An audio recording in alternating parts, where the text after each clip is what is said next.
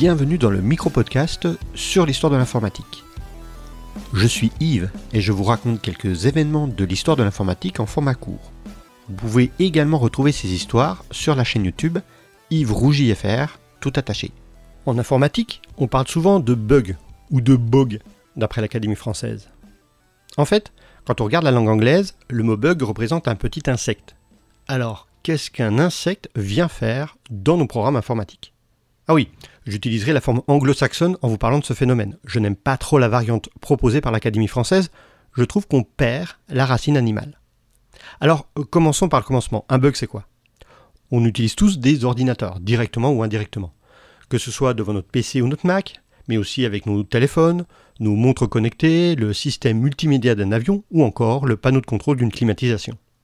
Dans tous ces cas, ce sont des programmes qui vont récupérer nos demandes et automatiser leur réalisation.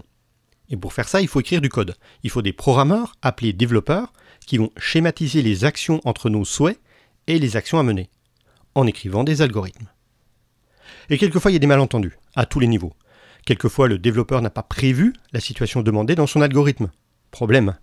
Quelquefois, il l'a prévu, mais une autre situation vient perturber ce qu'on attend. Problème.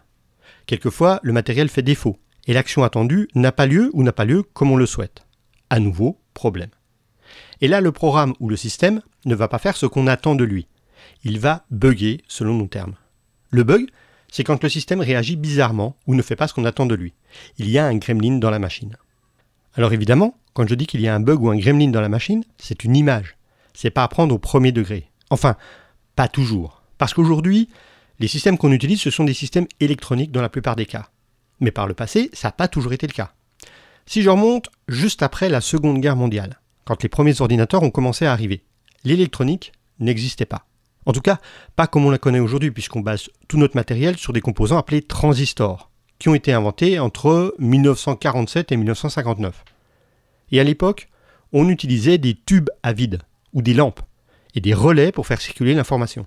Il faut dire qu'à l'époque, les ordinateurs n'étaient guère là que pour faire des calculs. C'était de grosses calculatrices et rien d'autre. Par exemple, en 1947, un ordinateur construit pour la US Navy était composé de ces fameux tubes et plein de relais mécaniques.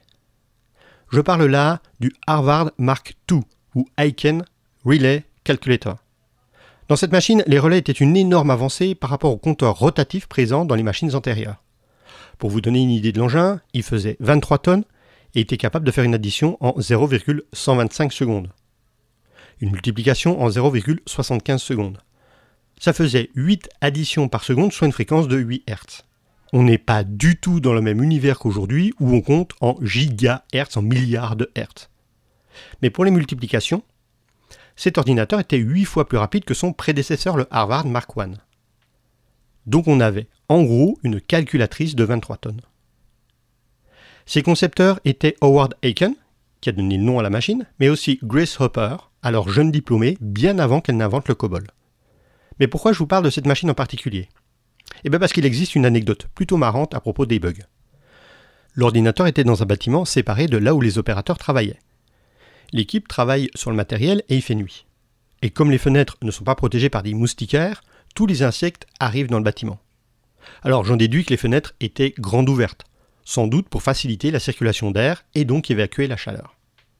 Grace Hopper raconte qu'une nuit, la machine s'arrêta ils partirent à la recherche du bug et ils trouvèrent une énorme mythe dans un des relais qui s'était fait complètement écraser. Ils ont alors récupéré les restes de la mythe pour venir la scotcher dans le journal d'activité. Ils ont littéralement trouvé le bug qui a fait planter la machine. Ils ont littéralement trouvé l'insecte qui a fait planter la machine. Mais de là à dire que le mot bug vient de là, il n'y a qu'un pas que je ne franchirai pas. En effet, le mot bug était déjà utilisé ponctuellement par quelques personnes qui travaillaient dans l'informatique ou dans la technique. Je vais remonter un tout petit peu dans le temps, en 1873, pour trouver les premières traces du mot bug dans ce contexte, avec Thomas Edison. Thomas Edison commence à faire des recherches pour un télégraphe qui permet de transférer quatre communications simultanées sur une paire de fils. Il travaille alors pour Western Union Telegraph, et pouvoir exploiter les câbles de cette façon donnerait un énorme avantage à la société mais le système ne fonctionne pas encore comme prévu. Il y a un problème qui est difficile à diagnostiquer. Il va alors créer, selon ses propres termes, un piège à bug ou bug trap pour isoler le problème. En 1878, dans un courrier au président de Western Union, il plaisante à ce sujet en disant, je cite, Vous aviez partiellement raison, j'ai trouvé un bug dans mon appareil. Mais il n'était pas dans le téléphone à proprement parler. Il était du genre colbellum, je pense que le mot est là pour faire un peu latin. L'insecte semble trouver les raisons de son existence dans tous les appels des appareils de type téléphone. Fin de citation. Pour aller plus loin, il va même, au mois de novembre de la même année, écrire à Théodore Puskas, avec qui il travaille sur les téléphones, sur ce qui se passe après la conception d'une invention, quand des difficultés arrivent et que quelque chose d'inattendu se passe. Je cite Un bug, comme on appelle ces petites erreurs et difficultés, apparaît de lui-même. Il utilisera encore et encore le mot bug, par exemple quand il va travailler sur le phonographe. Il parle même de partir à la pêche au bug. En 1892, l'ingénieur Thomas Sloan écrit le Dictionnaire standard électrique, le Standard Electrical Dictionary.